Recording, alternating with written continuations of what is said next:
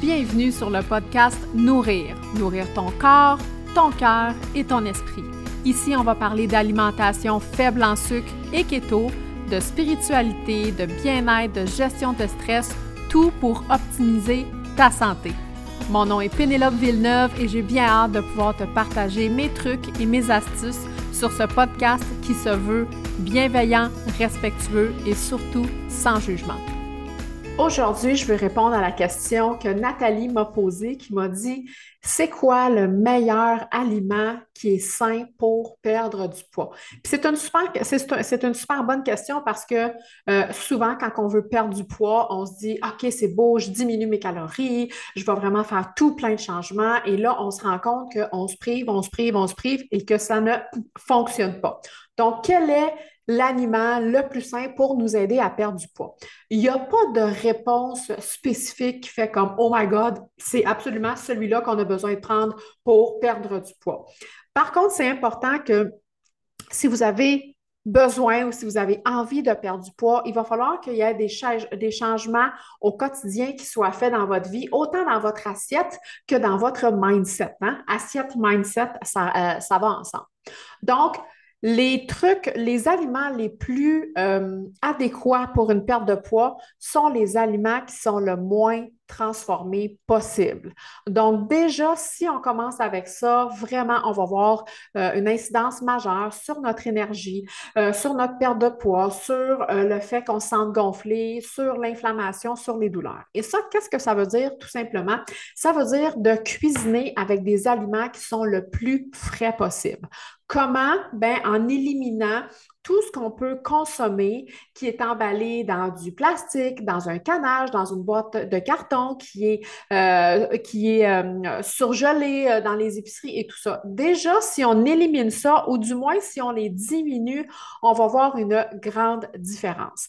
Parce que souvent, les aliments qui sont justement en conserve, en boîte de carton, qui sont déjà préparés et surgelés à l'épicerie, c'est des aliments qui vont contenir et beaucoup de sel et beaucoup de gras et beaucoup de sucre. Donc, si on a beaucoup de gras, beaucoup de sel, beaucoup de sucre, clairement que notre corps, premièrement, il va réagir avec de l'inflammation. Donc, vous allez vous sentir gonflé, vous allez avoir des ballonnements, vous allez euh, vous sentir... Euh, un peu la, tête dans le brouillard et tout ça. Donc, vraiment de couper ou du moins de diminuer euh, ces aliments-là va certainement vous aider. Si vous êtes quelqu'un qui en consomme quand même beaucoup parce que la vie va vite, parce que vous avez des jeunes enfants, ou peu importe quelles sont les raisons, c'est correct. On n'est pas ici, je ne suis pas ici en fait pour porter un jugement, mais je suis là pour planter des graines dans votre cerveau puis pour vous donner des petites, euh, des petites idées, de petites choses que vous pouvez déjà commencer à faire, qui vont commencer à faire, qui vont déjà faire une différence. Donc, de diminuer ou de couper le plus possible les aliments qui sont préparés sous vide dans des sachets, dans des conserves, dans, des, les aliments qui sont, euh, qui sont surgelés et tout ça.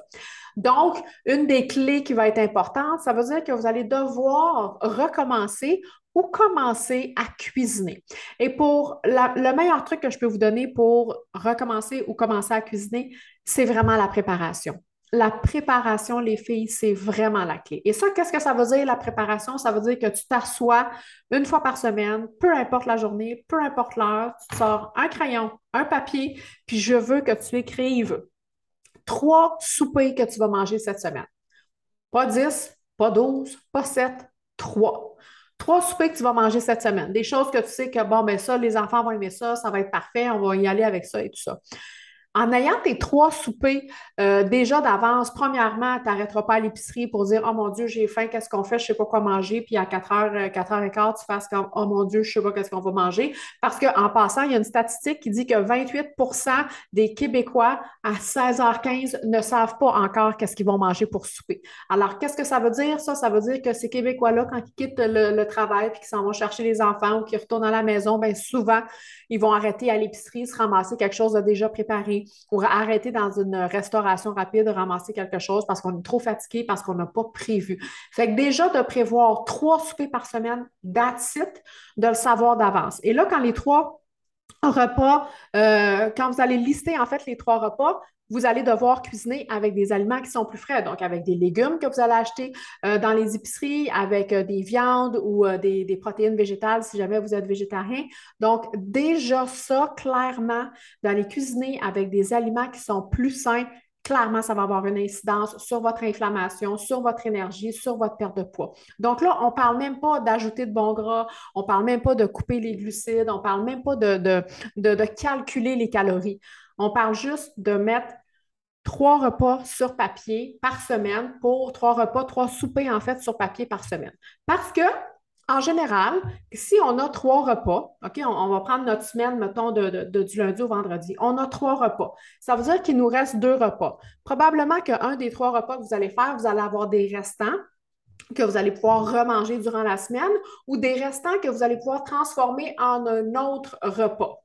Puis probablement qu'une journée dans la semaine, vous allez à ce moment-là aller chercher quelque chose de préparé ou aller au restaurant parce que c'est la vie, c'est comme ça. Puis chez nous, c'est comme ça, une fois par semaine, des fois deux ben, on prend quelque chose ou on va au restaurant en famille ou quoi que ce soit. Donc, déjà de faire ça, ça va clairement vous aider. Fait que là, on n'est pas dans changer les, euh, beaucoup, beaucoup d'habitudes, mais juste de faire cette petite action-là, de préparer, de, juste savoir d'avance que vous allez euh, manger. Quand c'est le temps de l'automne, présentement, on est, euh, on est dans l'automne, donc on sort la mijoteuse.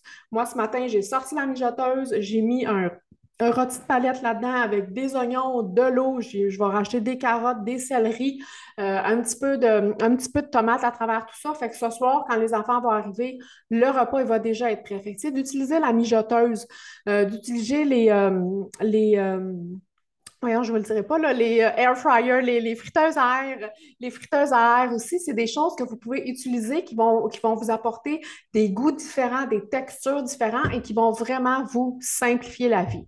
Et plus vous allez cuisiner avec des aliments qui sont sains, qui sont non transformés, plus votre corps va vous remercier, plus vous allez voir déjà l'inflammation va diminuer, la perte de poids va pouvoir s'enclencher tranquillement.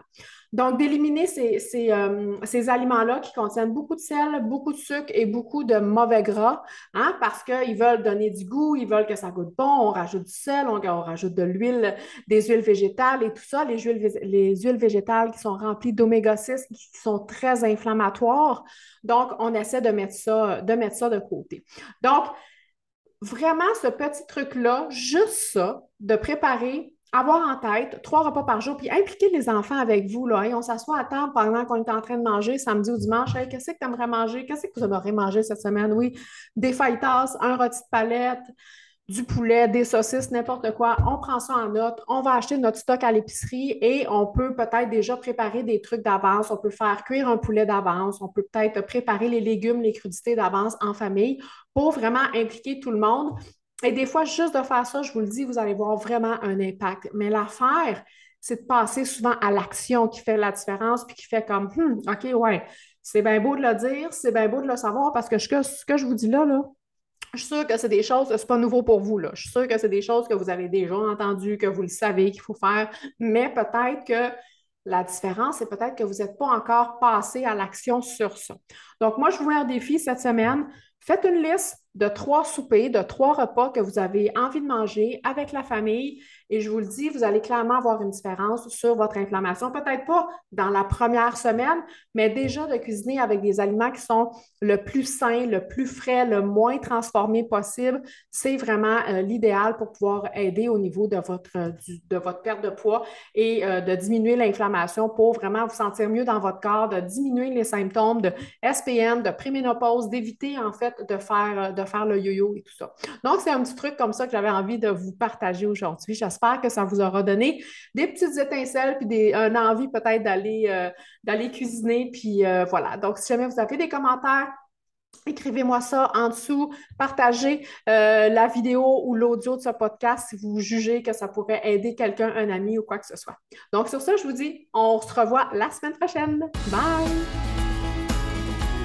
Merci d'avoir été présente pour cet épisode-là. Si tu t'es senti interpellé, si ça t'a touché et que tu as aimé l'épisode, je t'invite à aller laisser un commentaire, un review sur iTunes et aussi à partager dans tes stories en faisant un screenshot de cet épisode-là et en me taguant dans tes stories. Ça va me faire plaisir d'aller te répondre et de repartager tes stories.